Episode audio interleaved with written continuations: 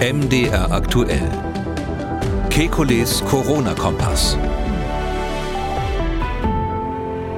Donnerstag, 20. April 2023. Was wirkt wirklich gegen Long-Covid? Die Forschung kommt in kleinen Schritten voran. Wir schauen auf die neuesten Studien. Länder wie die USA und die Schweiz passen ihre Impfempfehlungen an. Wann ist auch die STIKO in Deutschland soweit? Und das RKI sieht die epidemiologische Lage noch auf hohem Niveau. Auf welche Zahlen kommt es bei der Beurteilung jetzt an? Darüber sprechen wir in der 347. Folge von Kekules Corona-Kompass. Wie immer werbefrei in der App der ARD Audiothek Audiothek und überall dort, wo es sonst noch Podcasts gibt. Wir wollen Orientierung geben. Ich bin Jan Kröger, Reporter und Moderator beim Nachrichtenradio MDR aktuell. Jeden zweiten Donnerstag haben wir einen Blick auf die aktuellen Entwicklungen rund ums Coronavirus und wir beantworten Ihre Fragen. Das tun wir mit dem Virologen und Epidemiologen Professor Alexander Kekulé. Hallo, Herr Kekulé. Hallo, Herr Kröger. Herr Kekulé, fangen wir heute mal wieder an mit einem Blick auf die epidemiologische Lage in Deutschland. Auch das Robert-Koch-Institut fasst die natürlich nach wie vor wöchentlich in Berichten zusammen. Ich fange mal an mit einer ersten Zahl aus dem Bericht der letzten Woche. Die Anzahl SARS-CoV-2-infizierter Menschen mit Symptomen einer akuten Atemwegserkrankung in Deutschland wird in der Kalenderwoche 14 auf 200.000 bis 300.000 geschätzt. Das waren natürlich Zahlen, vor denen wir vor drei Jahren sehr viel Angst Angst bekommen hätten. Wie müssen wir jetzt damit umgehen? Ja, erstens müssen wir natürlich darauf achten, dass das immer eine Schätzung ist, die zu niedrig ist. Ähm, tatsächlich ähm, sind die Fälle natürlich ähm, höher als das, was gemeldet wird.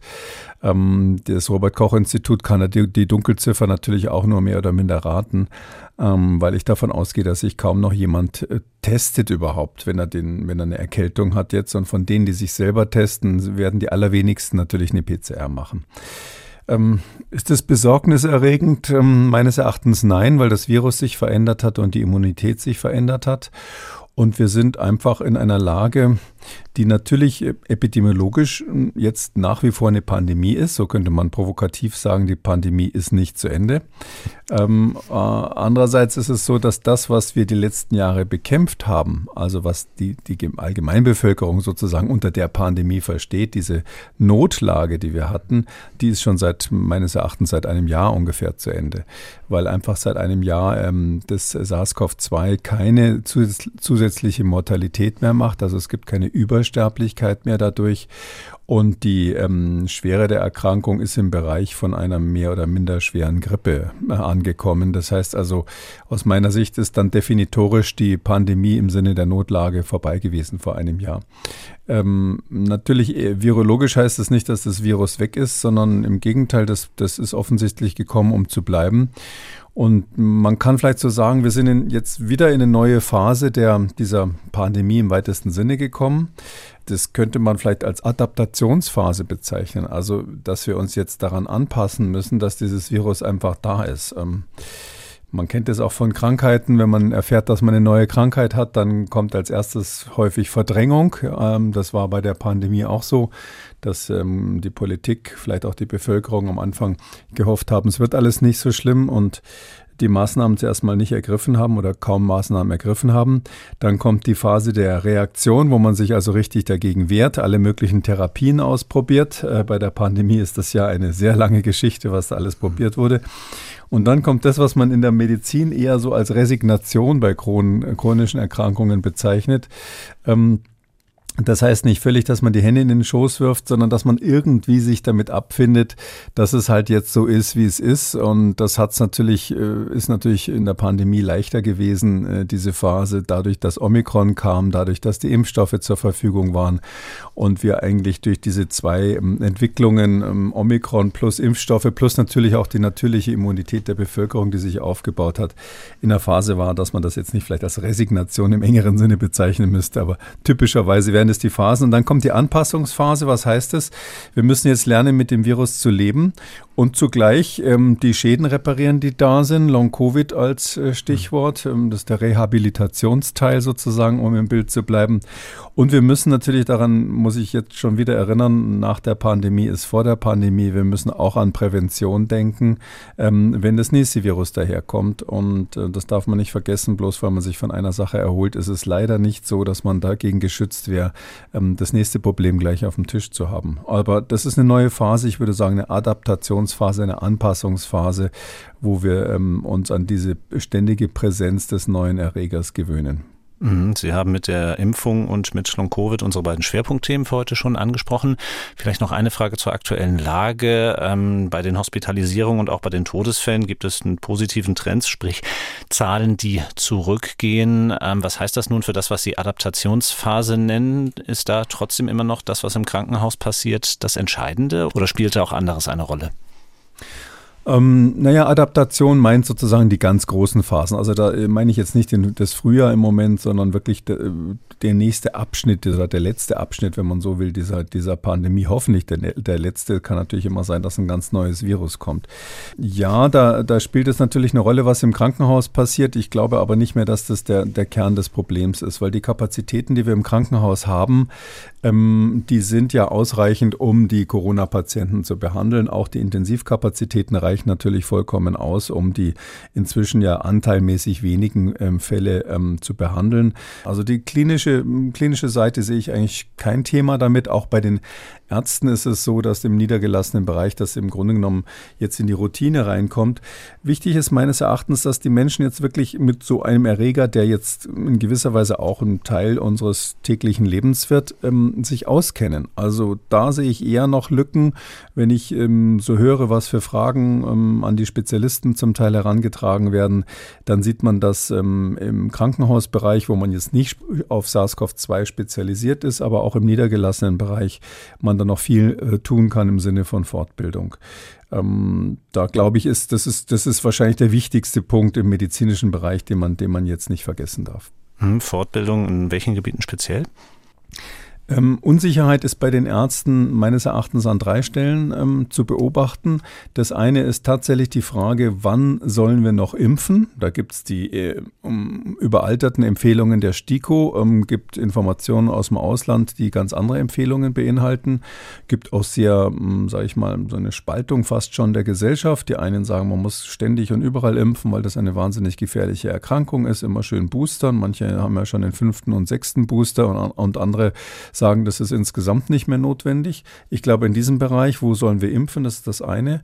Ähm, das zweite ist, ähm, was machen wir mit den Infizierten? Also ähm, wie soll man damit umgehen, wenn jemand dann positiv ist? Ähm, muss der noch isoliert werden? Äh, welche Maßnahmen muss der ergreifen? Darf ich den überhaupt in der Praxis ganz normal behandeln? Wie, wie gehen wir mit dem Ansteckungsrisiko um? Und das dritte meines Erachtens ganz wichtig, die Frage, wie gehen wir mit Long-Covid um? Also was, was können wir den Menschen therapeutisch anbieten? Da wird natürlich immer was versucht, weil die Patienten kommen verzweifelt zu den Ärzten, die, die von Long-Covid betroffen sind. Und es gibt da überhaupt keine einheitlichen Vorstellungen, was man denen diagnostisch sozusagen zuerst mal ähm, anbietet, was, wie man sozusagen Long-Covid dann genauer definiert und die verschiedenen Unterformen und vor allem, was man therapeutisch machen könnte. Das Ganze wollen wir jetzt sortieren in unserer heutigen Folge und fangen vielleicht an mit den Impfempfehlungen, die Sie schon angesprochen haben. Ihr Blick ging da, denke ich, vor allem in die USA, denn die dortige FDA hat in den letzten Tagen ihre Empfehlung angepasst. Was genau hat sie empfohlen? Ja, die FDA ist die Zulassungsbehörde, ähm, die aber zugleich in den USA immer Empfehlungen ausspricht. Also ähm, wäre so ähnlich, also die FDA ist eigentlich die ähm, Behörde, die so ähnlich wie die Europäische Arzneimittelbehörde das Medikament zulässt. Ähm, und die eigentlichen Empfehlungen kommen im Prinzip dann von CDC, also das ist dann quasi so ein Gremium wie bei uns, ähm, die Ständige Impfkommission. Ähm, die FDA, also die Zulassungsbehörde, hat sich jetzt gerade ganz aktuell erstens entschieden, die Notfallzulassungen auslaufen zu lassen für die ursprünglichen Wuhan-Impfstoffe. Also die klassischen Impfstoffe, die man bis jetzt immer hatte, die nicht angepasst waren an Omikron, die sind jetzt nicht mehr zugelassen in den USA. Ähm, das ist ein Riesenunterschied zu Europa. Bei uns mhm. laufen die natürlich weiter und werden ständig empfohlen und äh, verwendet und auch empfohlen. Das heißt, die Ständige Impfkommission empfiehlt ganz klar noch die alten Impfstoffe. In den USA sind sie nicht nur nicht, nicht mehr empfohlen, sondern nicht mehr zugelassen. Die Zulassung ist beendet worden. Es wird also nur noch mit den bivalenten neuen Impfstoffen geimpft in den USA. Und äh, wie wird geimpft? Da hat die FDP eben jetzt gesagt, dass man einfach eine Vereinfachung haben will. Dieses, dieses äh, ganze Durcheinander, ich habe es ja auch gerade ein bisschen angesprochen, dass in Deutschland die Ärzte, schon, Ärzte zum Teil schon gar nicht mehr wissen, wen sie wann wie impfen sollen. Ähm, dieses Durcheinander gab es natürlich in den USA auch und da hat man gesagt, so jetzt Cut, ähm, die Situation ist anders als vorher. Ähm, es gab eine große Erklärung, dass die meisten Amerikaner auf die eine oder andere Weise schon immunisiert sind, entweder durch eine Impfung oder weil sie Infektionen hatten und dass man in, auch im Hinblick auf die Omikron-Variante, die natürlich jetzt ähm, weltweit als ähm, äh, deutlich äh, ungefährlicher eingestuft wird, sagt man, okay, jetzt machen wir das so. Ähm, jeder kriegt nur noch eine Dosis. Also die Empfehlung ist jetzt zunächst mal, jeder kann eine Dosis haben vom Impfstoff. Das heißt in den USA knallhart, wenn er die zweite Dosis haben will, muss er es bezahlen, wenn es nicht empfohlen wird. Ähm, und mit dieser einen Dosis als Grundimmunisierung ist erstmal gut. Die wird ganz generell für alle Altersgruppen, wo das, ähm, die Impfstoffe zugelassen sind, also ab sechs Monaten ähm, empfohlen. Das ist schon mal ganz erstaunlich, dass man sagt, als Grundimmunisierung ähm, will man bei einer Dosis bleiben. Ausnahme sind kleine Kinder, muss man sagen. Da braucht man zwei oder drei Dosen, weil die noch nicht so richtig anspringen. Aber grundsätzlich mal ähm, nur eine ganz einfache Grundimmunisierung. Das heißt im Grunde genommen, man geht davon aus, dass die Natur so ein bisschen den Rest besorgt, weil man ja schon weiß, dass man auch gerade bei Erwachsenen eben schon die zweite Dosis dann irgendwann braucht, ähm, um die Immunisierung vollständig zu machen. Ähm, da steht so ein bisschen in Klammern dahinter, ähm, naja, der, äh, früher oder später kriegen die alle eine Omikron-Infektion, dann haben sie ja zwei Dosen. Dann hat man sozusagen die heterologe Immunität, die ja ähm, als am stärksten gilt. Ähm, das ist keine Kapitulation vor dem Virus, sondern einfach eine relativ nüchterne Betrachtungsweise, pragmatische Betrachtungsweise der Amerikaner, ähm, dass die sagen, mit unserer Impfung können wir sowieso nicht so viel erreichen und deshalb äh, reicht uns diese eine Dosis. Das sollte man so ein bisschen im Hinterkopf haben bei der mhm. Diskussion bei uns, wo jetzt gefragt wird, brauche ich jetzt noch die fünfte oder die sechste ähm, Dosis des Impfstoffs. Also USA grundsätzlich nur noch ein Shot und damit ist erstmal gut. Ähm, bei denen, die 65 oder älter sind, die gelten als Risikogruppe dort. Also dort ist die Altersgrenze jetzt 65. Bei uns sind ähm, bei, bei der STIKO immer noch 60 Jahre. Ähm, und da heißt es zwei Dosen, also da ist eine zweite Dosis dann sozusagen empfohlen. Um, damit ist aber dann da auch Schluss. Also die über 65-Jährigen kriegen zwei Dosen, bis zu zwei Dosen im Abstand von maximal mindestens vier Monaten und dann ist Schluss bei denen. Einzige Ausnahme, wo man sozusagen mehr Dosen unter Umständen noch empfiehlt, je nachdem, was der Arzt sozusagen dann im Einzelfall rät, sind Menschen mit einem außergewöhnlichen Risiko. Hier ist es aber auch so eingeschränkt worden, dass man nicht mehr sagt Risikopersonen. Da ist ja immer lange diskutiert worden, wer gehört da überhaupt dazu, wie ist es, wenn ich äh, mal was an der Leber hatte, bin ich dann Risikoperson, wenn ich gut eingestelltes Asthma oder Diabetes habe, bin ich dann schon Risikoperson. Diese ganze Riesendiskussion haben die beendet und gesagt, nee, jetzt gelten nur noch die, die echt eine Immunschwäche haben, hier als Sonderfälle und da sagt man, ist dann nach Empfehlung des Arztes sind dann weitere Dosen notwendig, die kann man dann auch in kürzeren Abständen machen. Das finde ich eigentlich ganz pragmatisch. Also das ist jetzt einfach die, der, der der Tatsache geschuldet, dass man erkannt hat, dass diese Impfstoffe eben suboptimal sind, die man zur Verfügung hat, dass ähm, diese Auffrischungen dann irgendwann nicht mehr so viel bringen, dass der ähm, zeitliche Abstand, äh, also die, die Dauer, die die wirklich wirksam sind, ja auch nicht so lange ist, müsste man dann ständig wiederholen, um irgendwie die Antikörper wieder hochzubringen. Und dass man ja weiß, dass die, Verhinderung von Hospitalisierungen und Todesfällen eigentlich eben mit dem aufgezeigten Schema, wenn man jetzt zusätzlich noch eine natürliche Infektion annimmt, eigentlich ausreicht. Ähm, ja, das ist die Situation in den USA. Wird natürlich jetzt viel diskutiert, weil einige gesagt haben, oh, das könnt ihr gar nicht machen, ihr lasst uns da im Regen stehen. Im Grunde genommen äh, resigniert er jetzt vor dem Virus, ihr macht das nur aus Kostengründen. Ähm, und andere klatschen. In den USA ist das ja auch eine heftige Diskussion mhm. zwischen den Republikanern und den Demokraten. Wie viel soll man gegen dieses Virus unternehmen und was nicht? Schauen wir mal in ein anderes Land, deutlich näher an Deutschland. Unser Hörer Steffen Leuschke hat aufmerksam in die Schweiz geschaut und er fragt, sehr geehrter Herr Kekulé. Die Schweiz, gemeint ist das dortige Bundesamt für Gesundheit, hat eine Impfempfehlung für 2023 ausgeschlossen. Da ist ein kleiner Fehler drin, den werden wir gleich noch aufklären. Aber die Fragen von Herrn Leuschke bleiben genauso legitim. Was halten Sie davon und sollte das RKI endlich auch so viel Realismus walten lassen? Also Realismus, ja. Ich glaube, dass das RKI und die STIKO sich schon sehr viel Mühe geben. Hm, das ist nicht so, dass da Leute sitzen, die irgendwie weltfremd wären. In der Tat ist es so, ich habe ja die STIKO oft verteidigt, wenn sie sich lange Zeit gelassen hat. Ähm, ich glaube, in diesem Podcast äh, fordere ich schon seit letzten Herbst und auch an anderen Quellen, dass man mal die Empfehlungen sich nochmal ansieht. Äh, die FDA hat inzwischen mehrfach die Empfehlungen geändert. In den USA, in der Schweiz ist es eben auch geändert worden. Ähm, ich glaube, es gibt jetzt keinen Grund mehr für dieses riesige deutsche Impfschema, was wir bei uns haben. Ja, ich meine, man muss daran erinnern, bei uns ist grundsätzlich für Personen bis 59 Jahren nach wie vor sind zwei Dosen und zwar möglicherweise auch des alten Impfstoffs, das lässt die, lässt die STIKO offen empfohlen, plus einmal Boostern. Ja, das ist also in den USA überhaupt nur noch eine Dosis. Und dann ab 60 Jahre ist es ja bei uns so, dass und bei medizinischem Personal und bei Risikogruppen sowieso ist ja empfohlen, sogar zwei Booster zu machen. Also ich glaube, wenn man sich das eben anschaut und die Ärzte, die, die jetzt ihre Patienten beraten müssen, die sind ja auch nicht dumm, ähm, die informieren sich auch anderweitig, die wissen, dass diese Empfehlungen der STIKO veraltet sind. Anders kann man es nicht sagen. Und zwar nicht seit gestern, sondern schon eine ganze Weile. Und da sollte man dringend mal überarbeiten, meines Erachtens. Das würde auch die, das Vertrauen in die Impfungen und in die, das ganze System meines Erachtens stärken. Was man natürlich berichtigen muss, ist, ähm, die Schweizer haben eigentlich ganz ähnliche Empfehlungen wie in den USA. Sie sagen also, dass man in der Regel jetzt keine weiteren Boosterimpfungen oder ähnliches bräuchte. Aber sie haben sich offen gelassen, das im Herbst nochmal zu modifizieren, weil ja keiner weiß, ähm, was für Varianten im Herbst kursieren, wie schlimm quasi die Erkrankungen werden. Ähm, kann auch sein, dass die Erkrankungen wieder schwerer werden, weil bis dahin der Immunschutz bei, bei manchen Teilen der Population nachlässt. Es ist auch so ein bisschen die Hoffnung dahinter, kann ich mal sagen, sowohl bei FDA als auch bei den Schweizern, ähm, dass ähm, die, Hersteller irgendwie mal mit besseren Impfstoffen rüberkommen. Ja, das ist ja ziemlich offensichtlich. Am Anfang haben sie Milliarden bekommen in den USA, das sogenannte Warp Speed Programm und weltweit ist wahnsinnig viel Geld dafür ausgegeben worden. Das ist ein Bonanza.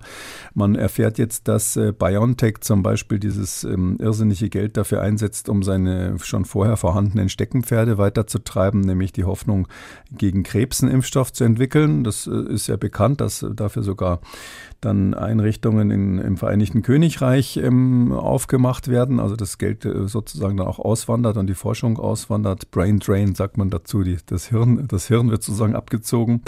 Äh, das ist alles gut, das ist Krebs ist ein wahnsinnig wichtiges Thema, aber man hört nicht so richtig, dass die jetzt motiviert werden, Impfstoffe ähm, zu produzieren, die eben diese Probleme ähm, lösen, adressieren, die wir da ähm, haben. Um, heißt äh, länger, ähm, dass die länger wirken, dass man nicht nur so einen Kurzzeiteffekt Effekt hat, heißt, dass sie gegen neue Varianten wirken, dass sie insbesondere bei Omikron vielleicht ein bisschen stärker auch Richtung Infektionsverhinderung gehen, vielleicht sogar als Spray appliziert, dass man eine Schleimhautimmunität bekommt. All diese lange To-Do-Liste, die ja ähm, bei den Grundlagenforschern natürlich bearbeitet wird, ähm, die, da sieht man bei der Pharmaindustrie wenig. Ähm, man kann sagen, die USA haben den richtigen Schritt gemacht, weil mehr oder minder parallel zu dieser FDA-Entscheidung, die natürlich bitter ist für die Impfstoffhersteller, das ist klar, ähm, hat man gesagt, wir geben jetzt richtig viel Geld aus. Ich weiß den Betrag nicht mehr. Ich meine drei Milliarden Dollar oder sowas in den nächsten Jahren äh, für die Erforschung, für die Entwicklung neuer Impfstoffe, also 2.0 Generation von Impfstoffen, halte ich für den richtigen Schritt. Und man, wenn man das richtig versteht, muss man sagen, das ist auch ein deutliches Signal an die Impfstoffhersteller, dass man sagt, wir kaufen euer Zeug nicht mehr beliebig, wenn ihr da nicht mal was Neues entwickelt.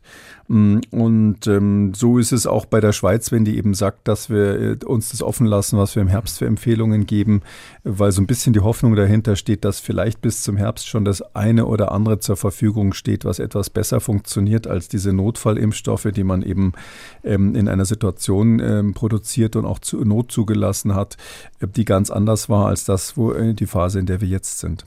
Wir kommen zu unserem zweiten großen Schwerpunktthema in unserer heutigen 347. Folge und das ist Long-Covid und wollen dort auch die neuesten Forschungsergebnisse zusammentragen. Vielleicht fangen wir aber einmal an, denn wir haben ja gerade über Impfungen geredet. Ähm, was wissen wir inzwischen?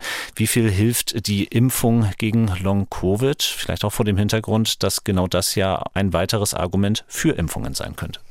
Ja, das ist unklar. Also ähm, wir haben mehrere Studien, die in der letzten Zeit eigentlich deutlich gezeigt haben, dass das, was dort jeweils als Long-Covid definiert wurde, ähm, durch Impfungen hm, verhindert werden kann. Nicht zu 100 Prozent, aber dass Long-Covid bis zum gewissen Grad schützt. Ich würde mal so für mich aus dem Bauch heraus sagen, vor einer ernsten Long-Covid-Erkrankung, also einer, die jetzt äh, deutliche Symptome über einen wirklich längeren Zeitraum hat, ist die Schutzwirkung sicher bei über 10 Prozent, 10, 20, 30 Prozent. Aber das ist wirklich so eine, so eine Schätzung aus dem Bauch heraus, weil die Studien nicht miteinander vergleichbar sind. Das ist immer das Problem. Der eine sagt, Long-Covid, so war es am Anfang mal, ist schon, wenn die Symptome, wenn irgendwelche Symptome länger als einen Monat bestehen.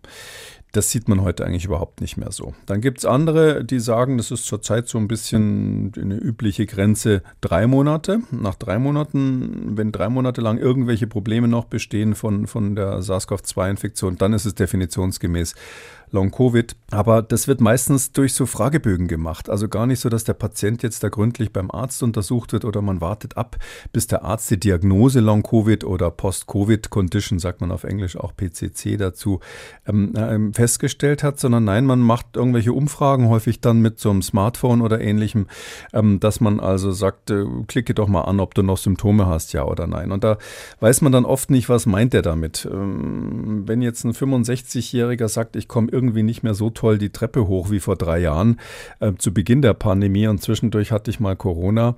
Ähm, deshalb habe ich wahrscheinlich Long Covid. Ja, hm, das kann natürlich auch mit dem Alter zusammenhängen. Der ist dann drei Jahre älter geworden zwischendurch. Ähm, das heißt, es gibt immer ganz viele Faktoren oder auch die, die ein bisschen ernster Corona hatten, die haben dann häufig schon vorher irgendwelche Risikofaktoren gehabt, äh, die dann eine Rolle spielen. Jemand, der vorher übergewichtig war und vielleicht nicht gerade schlanker geworden ist in der Pandemie, ähm, der kommt jetzt noch schwerer die Treppe Treppe hoch und sagt, ich habe da Symptome. In dem Moment macht es Klick und das Fähnchen Long Covid ist sozusagen gehisst. Und das so auszusortieren, dass man sagt, wo ist denn jetzt eigentlich der Teil, ne, der eine ernsthafte Krankheit hat und was bringt die Impfung dagegen, das ist wahnsinnig schwierig. Und da muss man eigentlich sagen, man weiß es nicht. Und darum sage ich jetzt für die, für die Entscheidung der Menschen, die sich impfen lassen wollen, spielt eigentlich die Verhinderung von Long-Covid, so brutal muss man sagen, im Moment keine Rolle. Also mit den jetzigen Impfstoffen ist das, was die Impfstoffe da verhindern können, Long Covid ist ja als solches, wenn man es jetzt als biologische Krankheit definiert, eine selten, ein relativ seltenes Phänomen, ähm, dann muss man sagen, ähm, lohnt es sich nicht, sich zu impfen. Bei all den Wissenslücken, die Sie angesprochen haben, gibt es natürlich äh, Studiendaten, auf die man sich beziehen kann. Ähm, eine, die ich herausgesucht habe, war eine britische Meta-Analyse von Ende März, die wir auch gerne verlinken können. Zwei Sachen sind da bemerkenswert. Einmal ähm, gibt es auch dort die Aussage, ein signifikant niedrigeres Risiko nach einer Impfung Long-Covid zu entwickeln. Ähm, das andere ist die Analyse der Risikofaktoren von Long-Covid. Was sagt die Studie dazu aus? Ja, das ist eine interessante Studie, ähm, Universität East Anglia, da in, in Norwich. Die haben dort ähm, eine relativ aufwendige Analyse gemacht. Die haben 41 Studien insgesamt ähm, sich angeschaut. Das ist richtig ähm, wahnsinnig viel Arbeit, das auszuwerten. mit insgesamt ähm, ungefähr 860.000 Patienten dieser einzelnen Studien und das dann alles in eine Meta-Analyse zusammengeworfen. Wobei man sagen muss, hier ist eben gesagt worden, Long-Covid ist es dann, wenn es länger als drei Monate besteht. Also mindestens mindestens drei Monate besteht, dann haben die gesagt, das definieren wir als Long-Covid. Und was sie, was sie gesagt haben, ist dort rausgekommen, dass man ähm, eine Verhinderung, also eine Verringerung ähm, des Risikos für Long-Covid durch die Impfung hat. Also mindestens zweimal geimpft ist da angesetzt worden, äh, von 43 Prozent. Also das ist mhm. schon relativ deutlich in dieser Studie, dass sie sagen, also das macht einen Unterschied, ob man geimpft ist oder nicht. Wobei man sagen muss, diese Analysen, die so Beobachtungsstudien sind wie diese, die also erst hinterher auf die Daten schauen, da hat man die britischen Gesundheitsdaten zusammengefasst, die dort ja wesentlich transparent transparenter sind als bei uns. Solche Studien können äh, definitorisch keine kausalen Aussagen machen. Also man stellt fest, Menschen, die geimpft waren, mindestens zweimal, berichten seltener über Long-Covid oder sind seltener registriert als Long-Covid-Patienten. Das heißt nicht, dass das der Grund dafür ist. Kann auch andere Gründe haben. Man versucht dann diese sogenannten Confounder irgendwie auszuschließen oder zu, zu das, die Wahrscheinlichkeit, dass die eine Rolle spielen, zu verringern. Aber das ist immer ganz klar, dass das nicht kausal sein muss. Ähm, das kann zum Beispiel mit dem Verhalten zusammenhängen, mit der subjektiven Einstellung, dass Leute zum Beispiel, die geimpft waren, weniger Angst vor dem Virus haben und sagen, naja, jetzt bin ich geimpft, jetzt kann mir nicht mehr so viel passieren. Deshalb ähm, sagen natürlich alle Autoren immer bei solchen Beobachtungsstudien, ähm, dass man das auseinanderhalten muss. Es ist deshalb spannend, weil ähm, hier auch nochmal klar gezeigt wurde und das, ähm, eigentlich, was ich gerade gesagt habe, für die Impfung gilt für die ganzen anderen Risikofaktoren auch. Und das ist für das Grundsatzproblem Long-Covid interessant. Also zum Beispiel einer der stärksten Risikofaktoren, die es überhaupt gibt, ähm, ist äh, Frau zu sein. Also Frauen haben ein 1,5-fach höher, fast 1,6-fach höheres Risiko als ähm, Männer äh, an Long-Covid zu erkranken. Wir wissen aber, dass schwere Corona-Infektionen bei Männern häufiger sind. Ähm, wir wissen auch, dass ähm, Long-Covid häufiger auftritt bei schweren Infektionen, sodass man sagen muss, ja, wieso ein bisschen komisch. Also warum jetzt die Frauen bei Long-Covid und die Männer beim normalen Covid sozusagen das größere Risiko haben? Ähm, mit, dass aber Frauen häufiger über Long-Covid berichten, diese Symptome berichten, in diese Kategorien passen, ist auch in vielen anderen Studien gezeigt worden, zum Teil Riesenstudien. Also das ist ohne Wenn und Aber. Bei Frauen ist das häufiger, dieses Phänomen. Da gibt es jetzt die einen, die sagen, ja, das muss dann wohl an den Hormonen liegen, irgendwie, ähm, ohne dass man eine konkrete Vorstellung hat, was das sein könnte. Es ist nicht so, dass Frauen sonst zu, zu solchen Erkrankungen stärker neigen würden.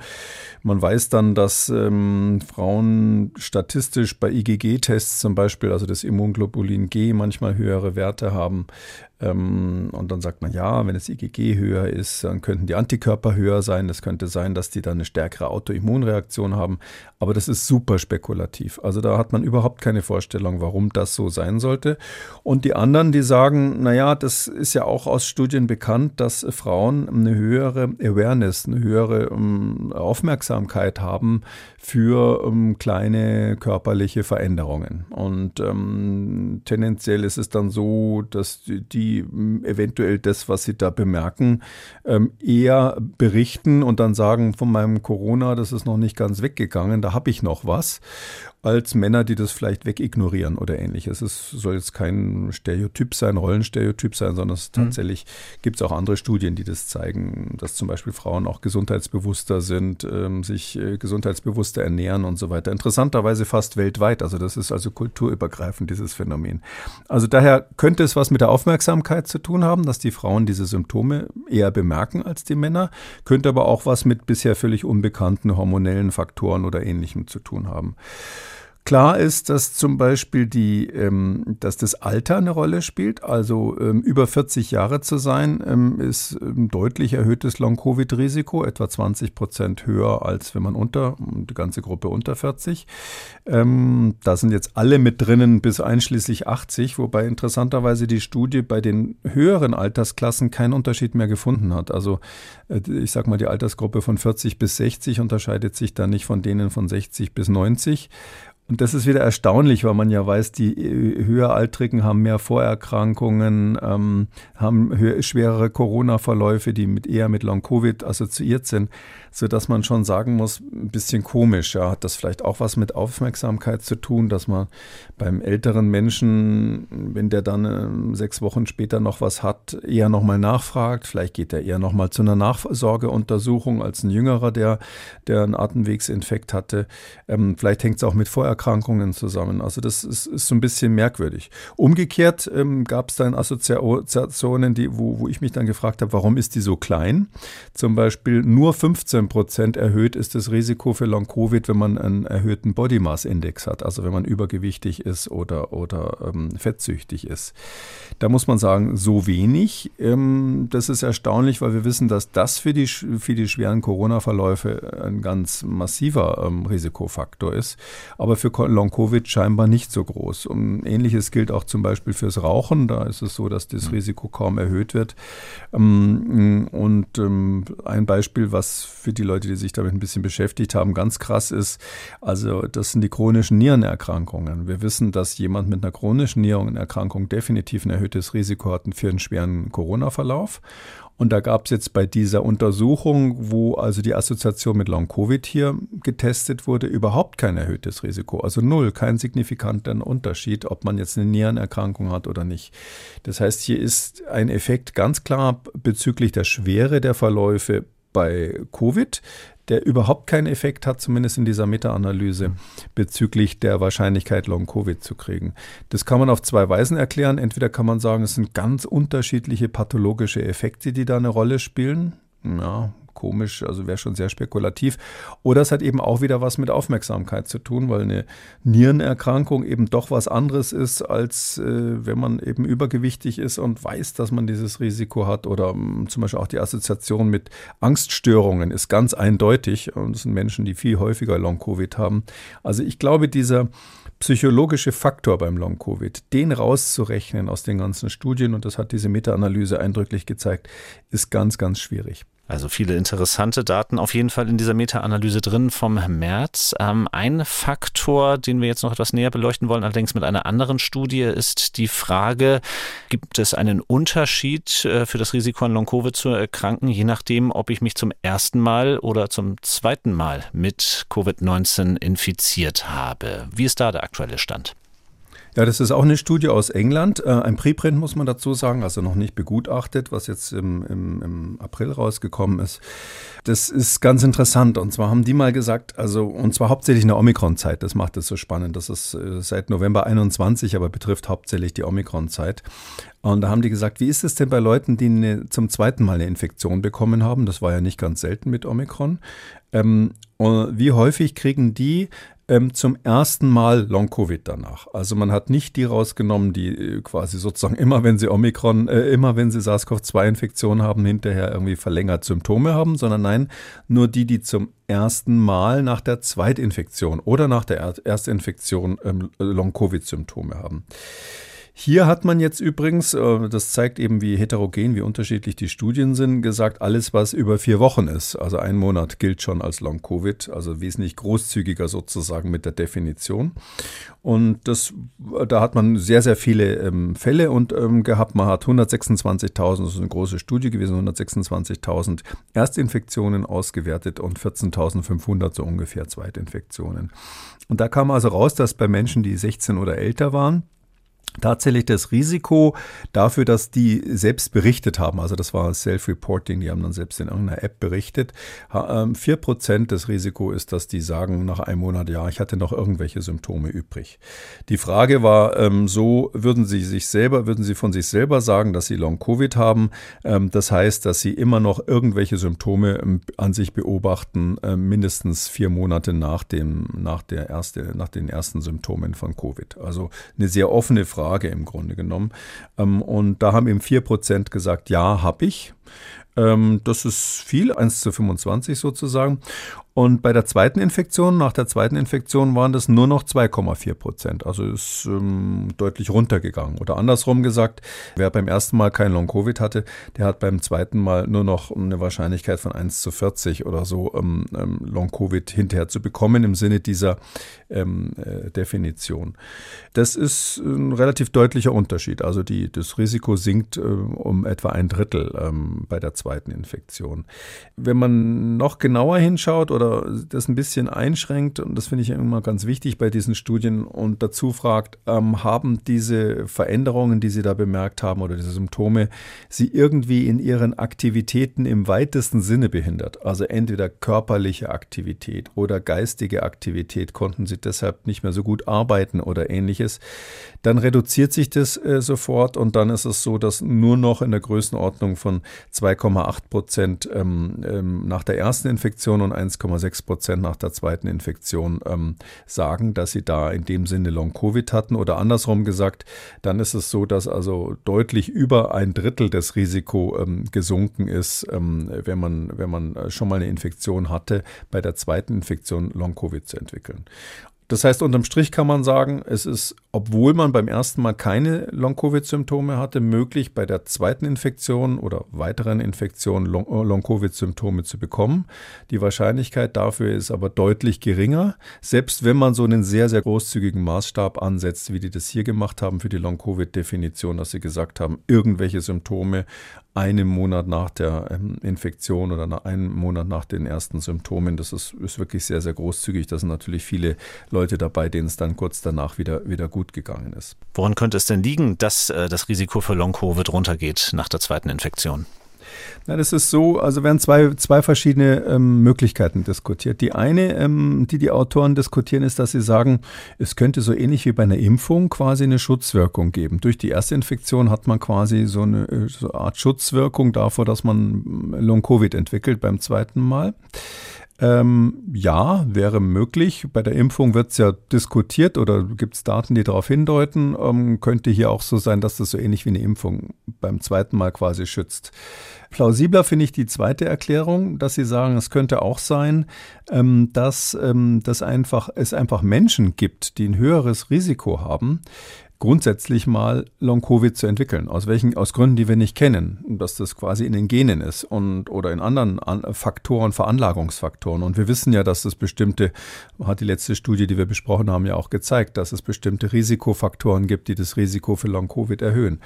Und dann ist natürlich so, jemand, der ähm, schon mal Long-Covid hatte nach der ersten Infektion und dann eine zweite Infektion hat, der ist ja nach der Definition dieser Studie ähm, äh, kein Erstling mehr bei der zweiten Infektion. Das heißt also, hier wurde ja nur geguckt, wer hat zum ersten Mal, also ganz neu aufgetretenes Long-Covid ähm, und man hat nicht geguckt, ähm, bei welchen Leuten ist es sozusagen beim ersten Mal und beim zweiten Mal zu einer Long-Covid-Infektion gekommen. Also die, die sozusagen zweimal Long-Covid hatten nach der Infektion, äh, bei denen hat man, die hat man rausgenommen aus der Studie, so dass es sein kann, dass das nennt man, das nennt man Healthy Survivor Effekt, ist das, äh, der, der, technische Ausdruck dafür, dass eben nur die Leute, die beim ersten Mal ähm, kein Long-Covid hatten, beim zweiten Mal überhaupt registriert wurden.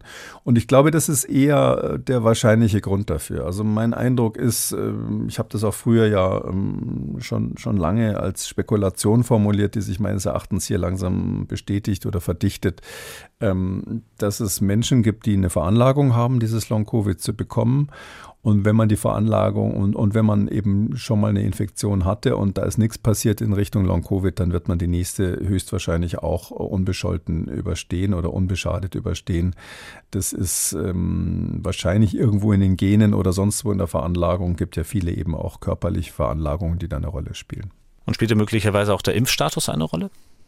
Ja, das ist eben ganz interessant bei der Studie. Für mich auch so eine gewisse Limitierung der, der ganzen Aussagen. Hier ist, hat man geguckt, spielt es eine Rolle, ob man geimpft ist oder nicht, ob man wenn, äh, für, die, für die Schutzwirkung quasi ähm, vor Long-Covid. Und da ist es so, nein. Also in dieser Studie hat das überhaupt keinen Unterschied gemacht. Es ist so, dass die, die, die Wahrscheinlichkeit beim ersten Mal oder beim zweiten Mal Long-Covid zu bekommen, sich durch die Impfung interessanterweise nicht geändert hat. Ähm, es war auch unabhängig äh, vom Geschlecht. Also in dem Fall war es so, dass das weibliche Geschlecht nicht stärker betroffen war. Oder andersrum gesagt, Frauen oder ähm, ungeimpfte haben genau gleichermaßen ein verringertes Risiko für Long-Covid bei der zweiten Infektion wie Männer oder Geimpfte. Heißt das also, das widerspricht so ein bisschen dem, was wir vorher bei dieser Meta-Analyse der East Anglia University besprochen haben? Ja, nicht direkt oder nicht unbedingt, weil hier geht es ja um das Risiko bei Zweitinfektionen. Und das könnte schon sein, dass man sozusagen das Risiko bei, bei einer Zweitinfektion Long-Covid zu bekommen, dass das ähm, tatsächlich ähm, unverändert ist oder nicht abhängig ist von diesen Faktoren, ähm, die, die für die eigentliche ja, generelle, für das generelle Risiko Long-Covid zu bekommen eine Rolle spielen. Aber Sie stellen natürlich die richtige Frage, weil man sieht so, das ist so eine Gemengelage. Je nachdem, was man fragt, kriegt man ein bisschen andere Antworten.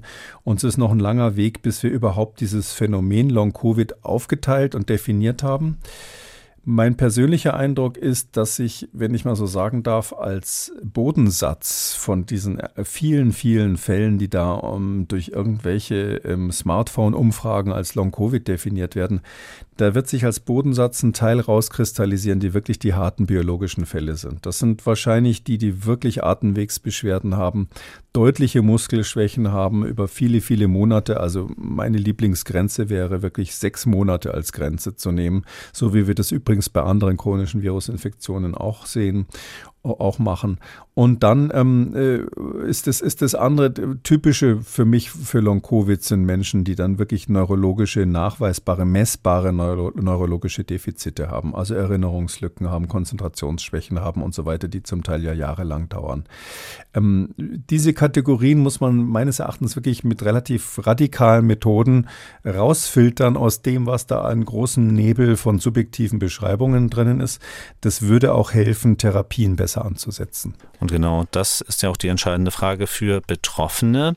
Mit der Frage hat sich übrigens auch der Bundesgesundheitsminister diese Woche befasst. Er war zu Gast in einem Forum der Wochenzeitung Die Zeit, gemeinsam mit der Charité-Professorin Carmen Scheibenbogen und ähm, hat sich ja zum aktuellen Stand der Forschung, aber auch der Aussicht auf Therapien folgendermaßen geäußert. Man weiß jetzt doch schon viel. Man weiß eine Menge. Und es sind dann zwar unterschiedliche sagen wir, Cluster von Dingen, die man weiß, aber die sind da die sind zu wenig verbreitet. Zum Beispiel, dass es da eine Gefäßkomponente gibt, dass es eine immunologische Komponente gibt. Wir wissen, dass das Immunsystem von Frauen anders funktioniert als das von Männern dass bei Frauen zum Beispiel bestimmte Zellen, CD4-Zellen etwas mehr sind, CD8-Zellen etwas also anders verteilt. Der Quotient ist anders als bei Männern. Das hat bei der Pathogenese hat das eine Bedeutung.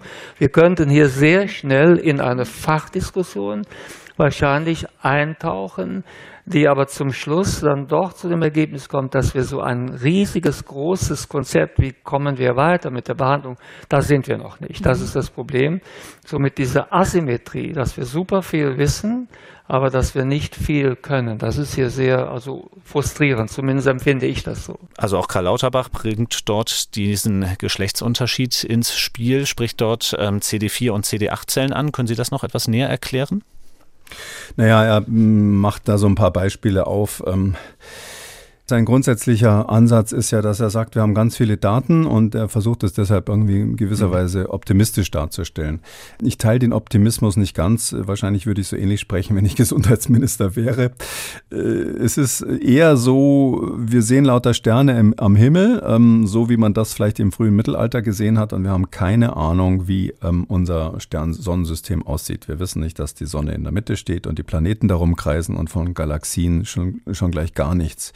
Das sind die Datenpunkte, die Herr Lauterbach beschreibt. Also wir sind weit davon entfernt, sozusagen das zu verstehen. Und was er da mal so irgendwie ähm, rausgegriffen hat, ähm, äh, ehrlich gesagt ein bisschen wahllos äh, mit irgendwelchen CD4, CD8-Zellen, ja, das belegt, dass Herr Lauterbach Fachliteratur gelesen hat. Das ist für einen Minister natürlich lobenswert.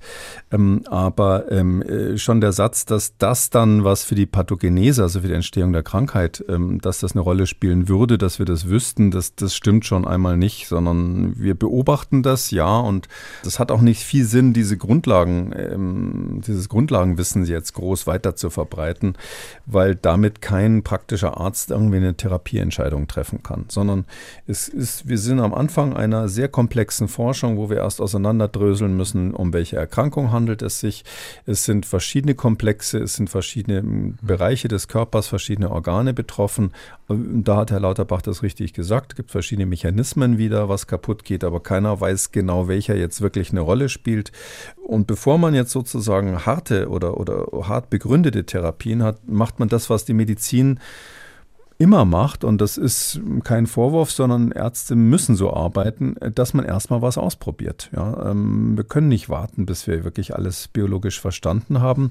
Deshalb werden Medikamente getestet, werden Therapien getestet und da plädiere ich dringend dafür, dass man in Deutschland, ähm, und das brauchen wir schnell, wirklich Zentren hat für die Therapie von Long-Covid-Patienten. Übrigens ganz genauso, weil das auch vom Mechanismus so ähnlich zu sein scheint, für Patienten, die Impfschäden haben haben. Das ist ja wirklich frappierend. Das haben wir sonst kaum, dass diese, die Nebenwirkungen der Impfung zum Teil so ähnlich aussehen wie dieses Long-Covid. Also das ist etwas, bevor wir das wirklich verstanden haben, müssen wir zu, als allererstes mal Anlaufstellen für die Menschen haben, die diese Probleme haben, dass man das zusammenfasst und dass man das vor allem auch mit einem hohen wissenschaftlichen Anspruch macht, dass man dann parallel quasi Analysen macht, um, um, um die Forschung weiterzubringen. Weil jetzt im Moment ist es ja so, dass ähm, wer als, als erster hier schreit und sagt, hallo, ich habe da ein Angebot, ja, ich habe da tolle Medikamente oder macht mal meine Diagnostik. Es gibt gruselige ähm, Listen von, von, von Blutwerten, die man sich für viel Geld machen lassen kann, was viele verzweifelte Long-Covid-Patienten oder auch Menschen mit Impfnebenwirkungen dann machen lassen, ohne dass die irgendeine Auswirkung für die Therapie hätten. Und weil einfach da Laborärzte und oder, oder andere Ärzte anderer Fachrichtungen ähm, gut Geld verdienen können. Und diesem Wildwuchs kann man nur entgegentreten, indem man gute Versorgungsstrukturen anbietet, ähm, die eben auch eng wissenschaftlich verzahnt sind. Also das wäre für mich die Aufgabe für Herrn Lauterbach, das mal anzustoßen. Ich glaube auch, dass er in diese Richtung denkt, mhm. aber ich sehe noch nicht so viele Ergebnisse.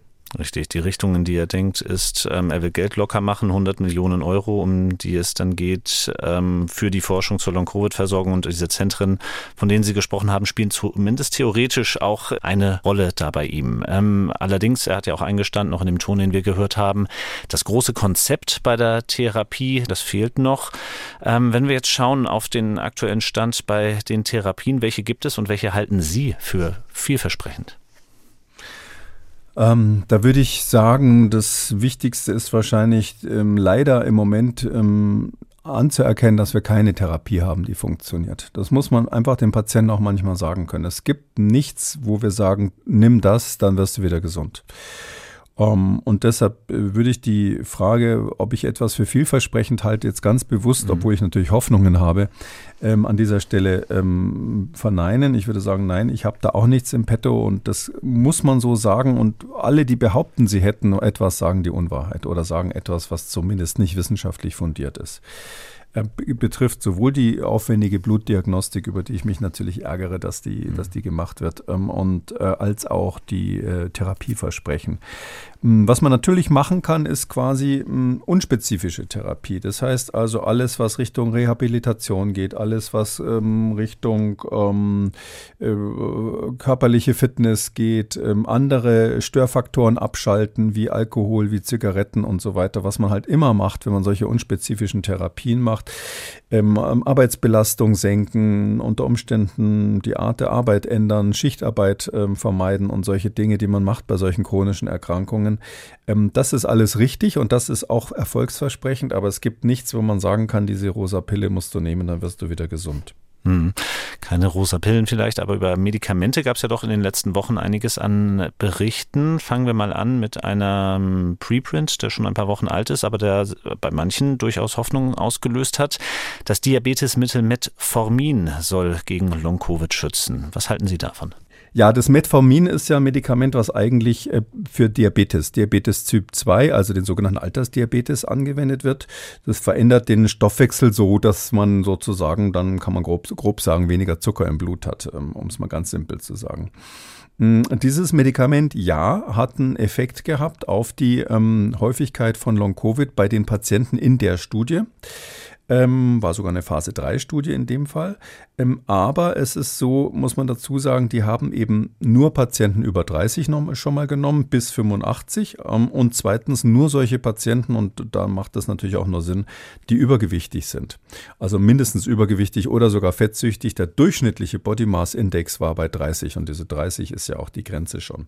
Das heißt also, die hatten ähm, eine, besondere Klientel und bei dieser speziellen Klientel haben sie tatsächlich festgestellt, ähm, dass ähm, wenn man das mit Placebo vergleicht, also mit einem unwirksamen Medikament, ohne dass die Patienten jetzt wussten, ob sie ein Placebo haben oder nicht, dann ist es tatsächlich so, dass so eine Schutzwirkung von ungefähr 40 Prozent rauskam. Also das, das war wirklich ganz gut. Also 40 Prozent weniger Patienten haben von dieser Gruppe mit dieser Medikation Long-Covid entwickelt in dieser Studie. Und wenn man ganz früh anfängt, also weniger als vier Tage, inner, also innerhalb der ersten vier Tage nach Symptombeginn überhaupt bei dem, die haben quasi Corona und man gibt innerhalb der ersten vier Tage sofort ähm, das Metformin. Bei dieser Patientengruppe, dann hat man das Risiko sogar ähm, um in der Größenordnung von 60 Prozent gesenkt. Also das ist ein relativ deutliches Zeichen, dass man damit ähm, die Wahrscheinlichkeit für Long-Covid verringern kann. Man muss aber auch dazu sagen, das ist eben ein Medikament, was Diabetes Typ 2 oder auch diese diabetische Stoffwechsellage verhindert oder, oder raus ausbremst, die ja bei den Übergewichtigen sowieso schon da ist. Die haben dieses metabolische Syndrom, wie man auch sagt, sowieso äh, tendenziell Prädiabetes dann häufig, der vielleicht auch nicht erkannt wurde. Diabetes ist ein Risikofaktor, auch für Long-Covid natürlich. Und daher ist es so, dass äh, das nicht, äh, das ist ja ganz klar, wenn ich einen der Risikofaktoren sozusagen bekämpfe, dass ich dann ähm, auch das, das Problem hinterher äh, im Griff habe. Das nützt nur denjenigen Leuten was, die in diese ganz enge Gruppe reinkören. Und ähm, da würde ich mal sagen, ähm, ja, in diesem Fall wären wahrscheinlich die Ärzte im Einzelfall mal die Indikation stellen, aber so generell möchte ich davor warnen, jetzt zu denken, mit Metformin hätten wir ein Medikament an der Hand. Das ist übrigens ein uralt Medikament, was es schon Ewigkeiten gibt. Ähm, damit hätten wir was an der Hand, mit dem wir jetzt plötzlich auch ähm, Long-Covid bekämpfen könnten. Ein anderes Medikament, das ins Spiel kommt, das sind ganz aktuelle Daten, auf die ich mich da beziehe, heißt AXA 1125. Ist das geeignet, vielleicht bei einer breiteren Zielgruppe zu wirken? Meines Erachtens auch nicht. Also das AXA 1125 ist jetzt ähm, die letzten Tage bei den Fachleuten viel diskutiert worden. Es gab jetzt auch gerade eine Konferenz, wo das nochmal vorgestellt wurde ähm, in England von, von hervorragenden Fachleuten, äh, Fachuniversitäten ist das auch untersucht worden. Ist noch keine Phase 3 Studie, sondern sogenannte Phase 2a Studie. Äh, da macht man also eigentlich will man die Dosis finden, man will ausprobieren, ähm, in welcher Dosis wirkt es überhaupt.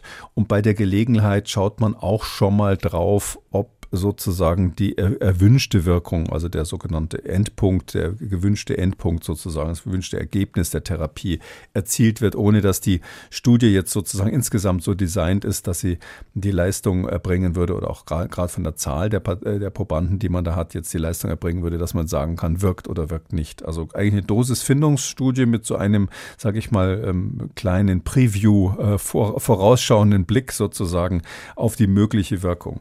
Und da muss man kurz erklären, was das ist. Und zwar wissen wir, ähm, dass es ähm, es gibt ähm, Pep sogenannte Peptide, also ähm, kurze Stücke von Aminosäuren, sowas ähnliches wie ein Eiweißmolekül, aber ganz, ganz kurz, die ähm, Steuerungsfunktionen im Körper haben. Und da gibt es ganz viele solche ähm, Peptide, die metabolische Funktionen, also Stoffwechselfunktionen steuern können. Das, da stehen wir erst ganz am Anfang einer Entwicklung, das wirklich zu verstehen, wie das passiert. Da, äh, das ist ein sehr komplexer Apparat, wie, wie, wie sozusagen der, der Körper steuert, wann er Energie braucht. Ähm, bin ich jetzt gerade in der Phase, wo ich äh, Zeit habe, ein bisschen was abzulagern oder muss ich meine Zuckervorräte alle verbrauchen. Das hängt ja auch mit psychologischen Faktoren zusammen. Ich bereite mich auf einen Sprint vor, dann weiß der Körper das tatsächlich schon vorher, dass ich gleich sprinten will und ähm, fängt schon an, äh, die Glucose da vorzubereiten und solche Dinge. Und diese Peptide, die sowas steuern, da gibt es eben eins, was, was hier speziell genommen, hergestellt wurde. AXA L25 heißt es. AXA ist eine Abkürzung für den Hersteller an der Stelle. Und ähm, das ähm, modelliert ähm, in den ähm, Teilen der Zelle die die Energie bereitstellen, die sogenannten Mitochondrien. Ähm, das moduliert dort oder aktiviert dort ähm, diese Energiebereitstellung durch die Mitochondrien. Also die Zelle, das weiß der eine oder andere vielleicht noch so aus dem Biologieunterricht, die kann ähm, äh, Energie bereitstellen. Also ATP war das ja entweder ähm, über Glykolyse, also wenn kein, kein Sauerstoff da ist, dann wird dieses ATP fabriziert aus, aus Glucose ähm, auf so einem Weg, der sehr schnell funktioniert und ohne Sauerstoff. Zum Beispiel, wenn jemand eben sprintet oder die Luft anhält und sich stark bewegt und eine kurze Aktivität da ist. Und die bessere Methode ist eben, das mithilfe dieser Mitochondrien zu machen, die in der Zelle drinnen sind. Äh, bei denen ist es eben so, dass die unter Sauerstoffverbrauch wesentlich mehr Energie äh, generieren können, als es auf diesem auf die, auf die, durch diese Glykolyse möglich ist. Und dieses, dieses Verhältnis zwischen der Glykolyse und der äh, über die Mitochondrien quasi gewonnenen Energie, das wird zugunsten der Mitochondrien verschoben durch solche Peptide, die das eben steuern. Und eins dieser Peptide hat man hier therapeutisch eingesetzt. Sodass eigentlich die Hoffnung war, dass man bei den Patienten, um die hier von, äh, gegen Long-Covid zu behandeln, dass man da messen könnte, dass sich da an diesem mitochondrialen Stoffwechsel, also an diesen kleinen Energiekraftwerken, die da in den Zellen drin sind, dass sich da signifikant durch die Therapie was ändert. Das Ergebnis war an der Stelle frustrierend, ähm, nämlich der sogenannte primäre Endpunkt dieser Studie, Veränderung an den Mitochondrien, den hat man nicht erreicht. Das heißt also, da hat man kein signifikantes Ergebnis gesehen. Aber man hat eben Berichte von den Patienten gehabt, die ja nicht wussten, ob sie Placebo oder Medikament bekommen haben, dass ihre äh, subjektiven Long-Covid-Symptome, in dem Fall ähm, alle die, die was mit ähm, Müdigkeit zu tun haben, besser geworden sind. Also kann man sich auch irgendwie vorstellen, dieser Energiestoffwechsel wird aktiviert. Vorher waren die irgendwie ein bisschen schlapp im Kopf, die Leute haben sich müde gefühlt.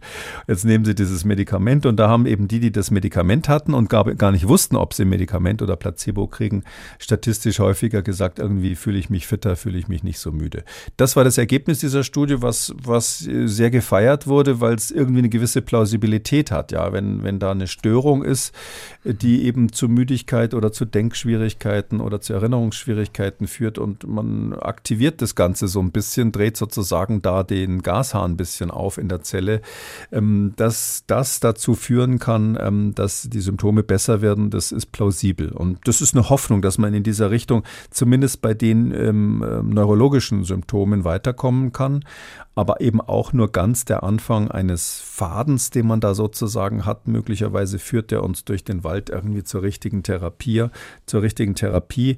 Und das wird sicherlich nicht das Allheilmittel sein, weil Long-Covid ja eben ganz viele Symptome sein können, nicht nur solche neurologischen. Also ich ahne schon, wir werden uns nicht zum letzten Mal über Long-Covid unterhalten haben hier im Corona-Kompass. Heute lag der Fokus auf Risikofaktoren und eben auf zwei Medikamenten, Metformin und AXA 1125, eben aus Anlass von aktuellen Studien. Vielleicht zusammenfassend ähm, geschaut, Sie haben jetzt in beiden Fällen die Hoffnung etwas gedämpft. Ähm, worauf kann man noch schauen? Was könnte vielleicht sozusagen unser nächster Kandidat für Gesprächsstoff hier im Corona-Kompass sein, wenn es um Long-Covid geht? Das ist natürlich sehr spekulativ, mhm. aber ähm, was für mich die wichtigste Frage wissenschaftlich auch ist, ähm, haben wir es hier mit einer echten chronischen Infektion zu tun? Ist also das Virus sozusagen noch da und macht weiter Unsinn oder Teile des Virus? Ähm, das ist noch nicht ganz klar. Es könnte sein, dass wir sowas wie eine chronische neurologische Infektion haben. Tatsächlich gibt in der letzten Zeit Hinweise, ähm, die in diese Richtung gehen. Dann müsste man antiviral letztlich behandeln. Dann müsste man ein, ein, ein Mittel gegen das Virus finden, ein Virostatikum finden, was dort das Virus ähm, zum Schweigen bringt. Ähm, das wäre wahrscheinlich die schwierigere Aufgabe. Ähm, und die andere Variante ist die, dieser Faktor spielt auf jeden Fall eine Rolle, dass die Immunantwort einfach nicht Ruhe geben will dass vielleicht das Virus weg ist, vielleicht sind noch Teile da, vielleicht ist das S-Protein noch da, dieses Spike-Protein noch da oder irgendwas anderes von dem Virus, wo das Immunsystem sich einfach nicht beruhigt und da immer wieder draufhaut, obwohl das eigentliche Virus schon weg ist. Dann wäre das die Situation, wo man immunsuppressiv arbeiten muss, zum Beispiel Cortison geben muss oder etwas ähnliches, um das Immunsystem ähm, zu beruhigen. Gibt es viele andere Sachen, ich habe jetzt Cortison genannt, weil das vielleicht jemand kennt, gibt es viele modernere äh, Methoden natürlich, das Immunsystem zu bremsen. Ähm, und ich glaube, das ist die ganz große Weiche, die wir erstmal entscheiden müssen. Also selbst diese Basisentscheidung ist noch nicht getroffen, müssen wir sozusagen antiviral oder immunsuppressiv arbeiten. Weil wenn ein Virus noch dabei ist, sich zu vermehren, dann ist natürlich das Immunsystem zu unterdrücken eine ganz schlechte Idee. Und wenn wir diese erste Weiche gegangen sind oder entschieden haben, und das wird wahrscheinlich sogar noch so sein, dass es nicht für jedes Long-Covid-Symptom äh, gleich ist. Also bei neurologischen Symptomen könnte das anders sein, als wenn jemand chronische Lungenbeschwerden hat oder ähnliches. Wenn wir diesen ersten Schritt gegangen ist, dann wird man etwas gezielter therapeutisch arbeiten können. Aber ich glaube, dass in diesen, bei eine dieser beiden Wege, also entweder die antivirale Therapie oder die immunologische Therapie, das wird wahrscheinlich da das, das Tor sein, ähm, was uns dann wirklich dann einen ganz großen Schritt weiterbringt. Alles andere, wo jetzt da mit Stoffwechselinhibitoren oder Metformin, irgendwelchen Dingen da, das ist meines Erachtens die Peripherie, an der wir uns be befinden. Aber wie gesagt, Sie haben ja nach einer Spekulation gefragt und mehr als das war es auch nicht. Damit sind wir am Ende der 347. Ausgabe von Kekules Corona-Kompass. Vielen Dank, Herr Kekule. Den nächsten Corona-Kompass gibt es in zwei Wochen. Am nächsten Donnerstag hören wir uns dann wieder zu Kekules Gesundheitskompass. Bis dahin, tschüss. Bis dann, Herr Kröger. Tschüss. Wenn Sie eine Frage haben, dann schreiben Sie uns. Die Adresse lautet mdraktuell-podcast.mdr.de oder rufen Sie uns an, kostenlos unter 0800 322 00. Kekules Corona-Kompass gibt es als ausführlichen Podcast in der App der ARD Audiothek und überall sonst, wo es Podcasts gibt. Und wer das ein oder andere Thema noch einmal vertiefen möchte, alle wichtigen Links zur Sendung und alle Folgen zum Nachlesen finden Sie unter jeder Folge unter Audio und Radio auf mdr.de. MDR aktuell. Kekules Corona-Kompass.